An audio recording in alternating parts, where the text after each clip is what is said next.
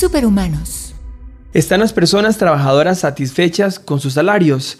¿Cómo pone en riesgo la insatisfacción salarial la estabilidad de las empresas? ¿Qué beneficios son los que estadísticamente le interesa a la gente recibir y por qué? Y además, ¿qué le está faltando a su paquete de beneficios? Superhumanos. Un espacio para compartir las buenas prácticas que hacen de las personas el éxito de las empresas. Kiro es una solución para el pago de nóminas y bueno, su misión es crear inteligencia para recursos humanos y han generado un valioso estudio sobre la satisfacción salarial y los beneficios que lo vamos a compartir en el marco del lanzamiento de este episodio. Pero bueno, lo interesante aquí es entender que el estudio revela qué beneficios están marcando tendencia para crear una cultura organizacional productiva, contenta y sobre todo moderna. Este estudio fue llevado a cabo por Juan Bernardés, un gran aliado de la Cámara de Comercio. Él es director de White Rabbit, la primer agencia boutique de planning e investigación de mercados en Centroamérica. Es el responsable de la guía del consumidor que todos los años desde la Cámara de Comercio compartimos. Y bueno, pues hace rato lo queríamos tener aquí en Superhumanos. Eh, Juan, bienvenido. Gracias. Bueno, un gusto, Jacobo, estar aquí con todos ustedes. Juan, ¿es el dinero el factor más importante para la satisfacción de los colaboradores? No sé si es el más importante, ahí tenemos que tener varias, varias dimensiones para entender esto. Uno es em, que no todos los colaboradores son los colaboradores. Cada uno tiene una lógica diferente de entender la ecuación de valor entre lo que le entrega a un trabajo y lo que da a cambio de ese salario o beneficios. Eh, en algunos de los casos el, el, dinero puede ser un factor muy importante, pero en general la importancia o los beneficios que les entregan las empresas a los trabajadores son percibidos como multicausales. Hay muchas cosas a la vez, muchas fuerzas a la vez de beneficio y también muchas fuerzas a la vez que el trabajador siente como perjuicio. Todo al mismo tiempo y lo va balanceando. Se tiene que generar como un balance al mejor estilo de la película Indiana Jones cuando saca la piedra y tiene que poner la arena y pesar lo mismo. Bueno, ese es el trabajo continuo. Muchas fuerzas tironeando para un lado y otras tironeando para el otro. Pero ¿es el dinero o no es el dinero lo que retiene talento? En algunos casos sí, pero no solo con dinero. Una buena manera de entender esto podría ser, eh, el dinero no es todo, pero sin dinero no alcanza. Es decir, sí, pero tiene algunos asteriscos que, que, conversar detrás. De esos asteriscos, el estudio revela que el 50% de la muestra decía tener satisfacción por que el trabajo le dé un propósito. Eso es lo más importante para la retención y después llevarse bien con la gente con la que trabaja, con sus compañeros, con sus líderes y solamente el 27% decían que el salario era lo que los mantenía satisfechos. Entonces, ¿qué aprendemos de esas correlaciones? Que en realidad justamente un poco lo que hablábamos antes, que es, no se trata tanto de equiparar en una fuerza, sino más de entender bien cómo es la lógica o el sistema de este trabajador y entender qué lo va a ayudar y qué no a cada trabajador en particular. Por ejemplo, en un estadio muy temprano de una carrera, el dinero puede ser muy importante porque es algo que apremia, pero en un estadio mayor, el estatus puede ser muy importante. Mucha gente en un estatus de gerencia por ahí optaría por ser presidente de la compañía inclusive ganando menos de lo que gana como gerente. Y alguien que está en un estatus de un rango medio y necesita mucho el dinero, por ahí opta por una posición más baja, pero si le van a pagar más. Entonces, en ese orden de cosas, me parece que lo más importante es entender esto como multicausal y también entender que cada persona en una coyuntura diferente, inclusive una misma persona a través de un proceso dentro de la compañía, puede en un momento determinado jerarquizar mucho el dinero o jerarquizar mucho el cargo o jerarquizar mucho que lo inviten a comer al mediodía. Cosas tan extrañas como esas, puedo empezar. Pero en todo esto, el sentido de propósito creo que es el factor número uno. Sí. ¿Verdad? Porque este gerente o, este presidente o esta persona que está en un mando medio quiere ganar la plata, pero también quiere algo más, o sea, quiere sentirse importante. Exacto. Y también sentir que lo que hace no solamente él dentro de la compañía, sino que lo que hace su compañía para el mundo es importante. No es lo mismo trabajar en, en una industria que está súper cuestionada, como las hay muchas, que trabajar en una industria que, de la cual se espera el futuro. No es lo mismo trabajar en Tesla que trabajar en una industria hiperregulada porque provoca alguna cuestión nociva a la población, digamos, ¿no? Entonces, creo que es, que es entender que si te voy a sacar de algo, tengo que compensar de otra cosa. ¿Puedo compensar un poco de falta de propósito con dinero? Sí, claro, muchas compañías que se dedican en estas industrias que están más cuestionadas, generalmente pagan salarios muy, muy grandes por trabajar ahí. Compensan la falta de propósito, que no pueden sentarte y decir, mira, esta compañía está acá para hacerle bien al mundo de tal manera, bueno, está raro ese discurso, pero pagamos un montón. Tenemos tres aguinaldos, ¿ok? Y una carrera ascendente en cargos y, y mucha estabilidad laboral. Entonces, de algún modo hay que encontrar un balance. Cada industria cada empresa tiene ciertas posibilidades. Algunas, algunas, empresas tienen posibilidades de dar cargos, algunas de dar tiempo, algunas de dar dinero, algunas de dar beneficios, algunas de dar un propósito. Trabajar en una ONG paga muy poco, pero tiene un propósito súper grande. Entonces hay mucha gente que aplica para trabajar en Greenpeace y no tienen grandes salarios la gente. De hecho, mucha gente trabaja gratis en Greenpeace. Bueno, en las asociaciones empresariales justamente pasa eso, ¿verdad? Los empresarios trabajan por un sentido de propósito. Sí. Y la realidad es que, por ejemplo, en la Cámara de Comercio, todos los miembros de Junta Directiva estamos a honoren, no estamos haciéndonos ricos con esto. Es un sentido de propósito, ¿verdad? De trabajar por una causa. Ahora, ¿qué beneficios son tendencia en este momento? Existe un, si se quiere, como un top 3 de beneficios que suelen estar por encima de otros. Venimos de una coyuntura un poco complicada a nivel economía, país y probablemente naveguemos de salida en esa coyuntura el próximo año y quien te dice un año más también. Ojalá que menos. Eh, pero en la práctica lo que ya pasó lo sabemos. Ya lo sabemos y hay que aceptarlo de, de alguna manera. Pero, pero algo que nos dejó esta pandemia y algo que en general dejan las crisis es que probablemente reenfocan. Reenfocan de varias maneras primero la gente se enfoca en las cosas que de verdad importan, como un efecto colateral positivo de las crisis es que la gente pasa más tiempo con su familia, reconecta con seres queridos y demás. Pero también te enfocan en lo importante porque te obligan y lo importante en general es lo necesario. En este caso los beneficios más citados por el estudio que realizamos para Kiru eh, son justamente eso. Cuando, se, cuando hablamos en genérico de hombres y mujeres juntos, estamos hablando de supermercados, servicios de salud y servicios educativos cuando pensamos en por qué están prefiriendo tener esos beneficios los empleados frente a viajes, promociones y cosas que están más vinculadas al deseo, tiene que ver con que el deseo es algo que aparece cuando lo básico está resuelto. Y estamos en un proceso de terminar de volver a, resolver lo básico. Entonces hoy, en muchos casos, lo primario empieza a tener que ver más con la necesidad y después de esos tres eh, principales beneficios empiezan a entrar otros, no sé, como puede ser el turismo, o como ir a restaurantes, o como, eh, no sé, eh, tiendas de electrodomésticos, cosas que me gustaría tener. Ok, y en porcentajes, porque eso es importante para quien está diseñando la política de beneficios. Supermercados, servicios de salud y el tercero que mencionaste, ¿qué peso tienen en el estudio? Supermercados, 7 de cada 10 personas mencionan que el beneficio principal es supermercado. O sea que supermercado en el mix de armar beneficios debería estar fijo ahí. Bueno, hay una oportunidad para la Asociación Solidarista, por ejemplo. ¿Qué más? Después tenemos servicios médicos y ahí también puede ser otra oportunidad para, por ejemplo, las asociaciones solidaristas para ir a negociar y encontrar beneficios para, de precio, de prestaciones extras y demás, que ahí tenemos un 43%, vamos a redondearlo en 4 de cada 10 trabajadores dicen a mí de los beneficios como segundo me gustaría este. Y finalmente educación. Y educación es como muy transversal. Ahí entran muchas cosas. Pueden ser educación para el colaborador, pero también educación para su familia y demás. Entonces, dependiendo los cargos de la empresa, en muchas empresas, no sé, como por dar un ejemplo, Coca-Cola muchas veces da bonos para que los empleados o les paguen el colegio a los hijos de empleados de cierto rango. Y me dirás, bueno, pero en esos rangos el dinero no es necesario. Bueno, depende. Digamos, no hay una necesidad de dinero para pagar el colegio. Bueno, por ahí no es una necesidad real, pero cuando uno tiene que pagar, no sé, dos mil dólares un colegio, uno, aunque gane muy bien, siente que se van dos mil dólares. Entonces empieza a sentir que es, ok, estaría buenísimo que la empresa me ayude en esto. Y me parece que va por ahí. En, el caso de servicios educativos es tres de cada diez personas lo mencionan. Entonces... Eh, o sea, en el rango más importante es salud y comida. Salud y comida. Primero comida, después salud.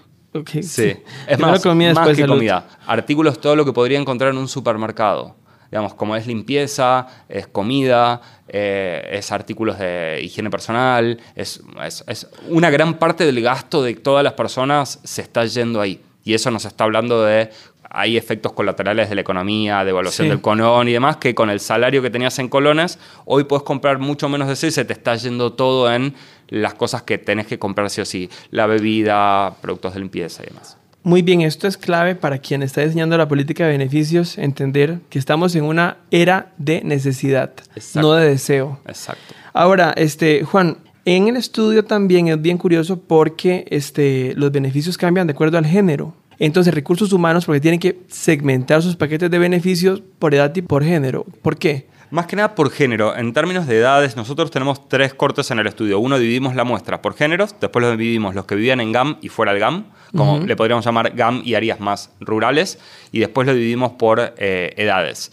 Y donde hay diferencias más grandes es en género. En, las, en los otros dos cortes eh, se comportan parecido. Pero sí lo que pasa en género es lo siguiente. Si bien los tres primeros ítems, cuando ponemos todos los géneros juntos, son ítems de necesidad, supermercado, servicios educativos y demás, eh, o servicios médicos, cuando los separamos notamos que los hombres de los tres ítems principales tienen dos que son de necesidad y uno ya entra en la tercera posición al deseo, que es turismo.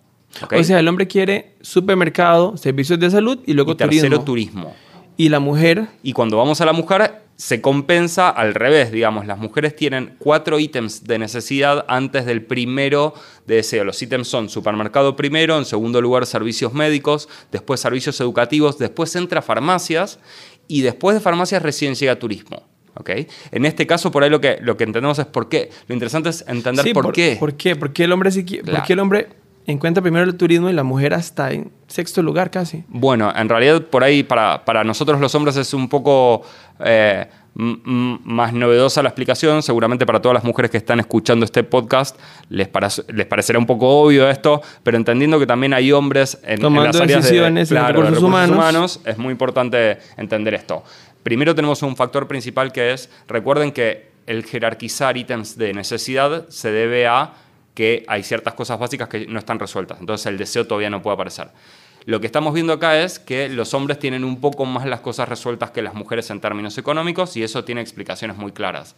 Eh, la primera de ellas tiene que ver con la brecha salarial, que es conocida, medida y demás, por lo cual, dicho en forma clara, las mujeres ganan menos dinero que los hombres. 30% menos en promedio. 30% menos en promedio en diferentes posiciones y eso puede extremarse o alivianarse según el cargo y la industria. Es decir, entra menos dinero, pero también tienen algo que se llama PIN tax, que es se les cobra en promedio un 8.3%, habíamos medido, me acuerdo, en el año 2009 con, con el perfil de consumidor de género, eh, por comprar un ítem en versión femenina. Dicho en modo simple, te compras una afeitadora que el plástico viene inyectado en color rosa en, vez de venir inyectado en color azul y esa eh, afeitadora cuesta un 8% más. ¿Por qué? Bueno, es muy complejo explicar, pero las mujeres pareciera que están un poco más dispuestas a pagar por cuestiones de género que los hombres, entonces en los estudios de flexibilidad de precios tiran números más altos y las empresas encuentran más margen. Pero en la práctica es ganan menos, gastan más hay más necesidad que cubrir, por ende, en vez de tener dos ítems principales como beneficios de necesidad, tienen cuatro antes de que llegue el deseo. Entonces, muy especialmente cuando se diseña la política de recursos humanos de beneficios para las mujeres, hay que ser mucho más pragmático y olvidarse de las cuestiones más de, bueno, no, un ticket para salón de bellezas y dejar eso de costado para empezar a ver, ok, por ahí necesita mucho más un ticket de supermercado, por ahí necesita algún tipo de acuerdo con una empresa de salud o un curso de capacitación o algún descuento en farmacias. Y eso, una vez que eso esté resuelto, se puede avanzar. Eso pone, Juan, una disyuntiva este, rara en, recursos humanos, porque no he visto yo un departamento de RH que quiera segregar, porque eso provoca discriminación. Entonces, los beneficios deberían de ser más bien todos de necesidad, no de deseo. Una manera de no generar esa, y sobre todo este porque es un tema muy álgido, de donde hay mucha injusticia y al hacer cualquier diferencia puede ser una diferencia percibida de modo negativo. En una estrategia de, equidad de género en una empresa, tampoco suma, digamos, esa división. A eso te voy a sumar un problema más y después te propongo una solución. El problema extra es, primero es que hombres y mujeres no son iguales, pero a su vez, en todos los hombres que responden y las mujeres son diferentes entre sí. Es decir, en este grupo que unificamos, donde las mujeres hay, eh, tienen cuatro primeros ítems que son de necesidad, eventualmente eh, hay algunas que no, que no tienen ese problema, pero están promediadas. Entonces, la mejor manera de resolver todos estos problemas juntos es dar una política que tenga beneficios a elección de quien los va a buscar. Y sí, obviamente tiene que haber una proporción mayor de 7 o 8 a 2 de necesidad versus deseo en estos momentos, porque entendiendo inclusive los hombres los dos primeros ítems son de necesidad, entonces jerarquizar eso y dar alguno de deseo, probablemente turismo es un buen inicio porque figura como primer ítem de deseo en ambos casos, y dar a elegir, me parece que el mix no lo tiene que hacer la persona de recursos humanos, tiene que ofrecer una tabla de cupones para que quien quiera recorte el que le funciona más. Total, y eso es una manera este, democrática de hacerlo y creo que no es excluyente, cada quien elige lo que, lo que requiere, ¿verdad? Este, y es donde verdaderamente las estrategias de beneficios se pueden hacer ad hoc a cada colaborador. Definitivamente, qué interesante esta respuesta, es muy práctica, pero sí es donde las empresas justamente pueden hacer estrategias de beneficios personalizadas, entendiendo nada más qué pesos tienen que tener los paquetes de los, los tipos de beneficios. Ahora, hacia los próximos dos años, por ejemplo, donde ya estamos saliendo un poco de este momento de conservación, donde estábamos en la casa, con, ocupábamos comida, ocupábamos salud, em, y estamos volviendo a salir al mundo, al deseo, o sea, eso va a impactar en el beneficio. Sí, va a impactar. Lo que creo es que em, una cosa es lo que esté pasando en el mundo exterior y otra cosa es lo que nosotros podemos hacer con eso que está pasando. Dicho de modo más simple. Eh, está reactivándose el mundo y viene Coldplay y, nos da y ya nos vamos a sacar los cubrebocas en poco tiempo y ya está todo el mundo vacunado y demás. No obstante, lo que pasó es que todos vivimos dos años llenos de incertidumbre, con muy poco poder de acción, muy limitados en muchos sentidos, desde compañías, presupuestos, el gobierno, con muchas limitaciones. Y lo que, lo que va a pasar es que emocionalmente, lo que está pasando es que emocionalmente tenemos necesidad de dos grandes cosas. Y eso debería poder traducirse también a beneficios. Lo primero es que después de tanto tiempo de incertidumbre, de dos años de no saber cuándo esto se acaba, decir, no, no, ya es el mes que viene, y pues no. Y sigue, nadie tiene una claridad ni siquiera dos años, eh, hay necesidad de certezas.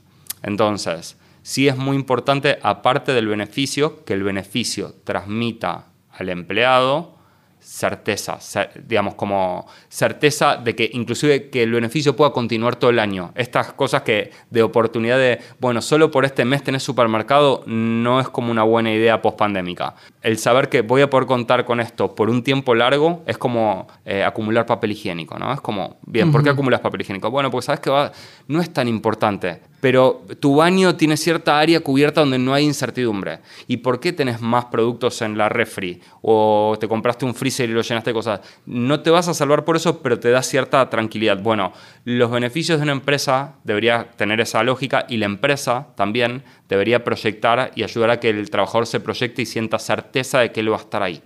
Es decir, no va a... Es decir, el deseo no va a cambiar tantísimo la forma de hacer, de diseñar las políticas de beneficios por ahora. No creo por el próximo año. Em, y cuando aparezca va a empezar a aparecer lateralmente mezclado entre un montón de necesidades reales o algunas que nos quedaron grabadas en el cuerpo, como esta necesidad de certeza. Aunque tengamos certeza, aunque mañana venga algo que nos dé mucha certeza, vamos a necesitar dos o tres años de certeza para sentir la certeza. Y también hay otra situación muy importante que tiene que ver con esto que hablábamos de ofrecer cupones, que es el control, lo que se llama domain. todo este tiempo fue, fueron épocas donde perdimos el control de todo, del futuro, de mm, si podíamos o no salir a la calle y demás. Eh, y en ese orden de cosas ofrecerle, aunque sea la sensación a los empleados de que están pudiendo controlar cosas en un mundo que está hace dos años fuera de su control, también da esa certeza como el papel higiénico, ¿no? que es como, no es real, pero sí se siente real, entonces si el beneficio no me lo impones y tengo entre 10 y los puedo elegir y además me aseguras que los voy a tener por 6 meses, no me siento presionado, no siento incertidumbre, además digo, este mes puedo ir con esto, este mes puedo ir con este otro, puedo hacer una combinación de esto y esto, siento que estoy en control. Entonces, como las empresas que en realidad son quienes lideran, porque son quienes pagan el salario y quienes pueden despedir, cómo le transfieren la sensación de control al colaborador para que sienta que está empoderado. Y también para evitar un fenómeno que es hijo de todo esto, que es las renuncias masivas. Las renuncias masivas de esta época también tienen la sensación de, bueno, no estoy pudiendo controlar nada, pero ¿sabes qué? Acá no trabajo más.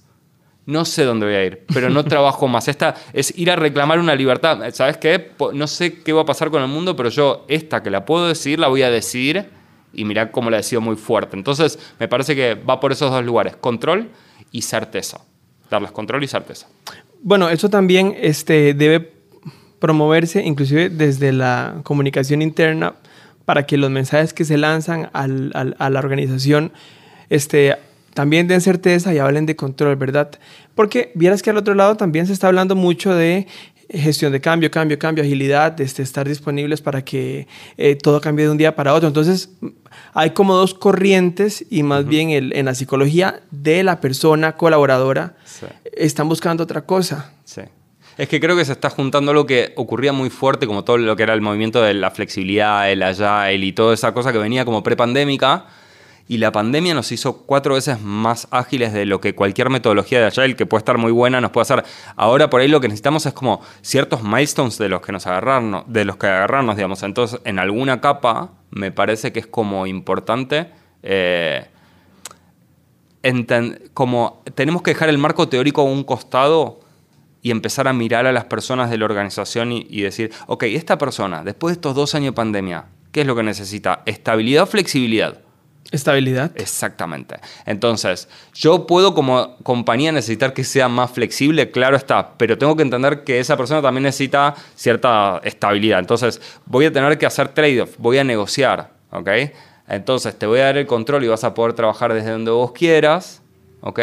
Y venís los días que vos quieras y los decidís vos. Eh, tenés que cumplir con X horas, pero bajo tu control cómo lo modificás. Ahora también necesito que hagas esta tarea y también me des una mano con esta otra. Ey, pero eso no era, me estás cambiando el cargo, sí, pero también te doy un poco más de salario. Cómo lo multicausal se va como acomodando hasta que, ok, y te hago un plan de carrera donde en un año, certeza futuro, vas a estar acá. Entonces, entre que tengo más certeza de futuro, un poco más de dinero, me dieron un poco de poder, bueno, me, me, llevo esta flexibilidad. Entonces hay que ser como astutos. Hay como ciertas cosas que le sirven a la organización, hay ciertas cosas que le sirven al trabajador y hay que negociar. Siempre se trató lo mismo y ahora no solamente es negociar en dinero, sino en, emocionalmente. Juan, muchísimas gracias por el tiempo, muy enriquecedora la conversación. Este estudio va a estar disponible en las redes sociales de la Cámara. Esperamos que también Kiro lo comparta y por supuesto White Rabbit cuando estemos al aire. Muchas gracias. Gracias a vos por el tiempo, Jacob. Crear empleos de calidad es uno de los objetivos de la Cámara de Comercio de Costa Rica que se ha impulsado desde hace más de 100 años. Hoy las estrategias de atracción y retención de talentos se vuelven tan competitivas como los mismos modelos de negocio y la estrategia comercial. Invertir y tener buenos beneficios pensados a la medida de las necesidades de sus personas es crear superhumanos. Compartí este episodio y suscríbete en Spotify y Apple Podcast. God Branding presentó Superhumanos. Cámara de Comercio de Costa Rica.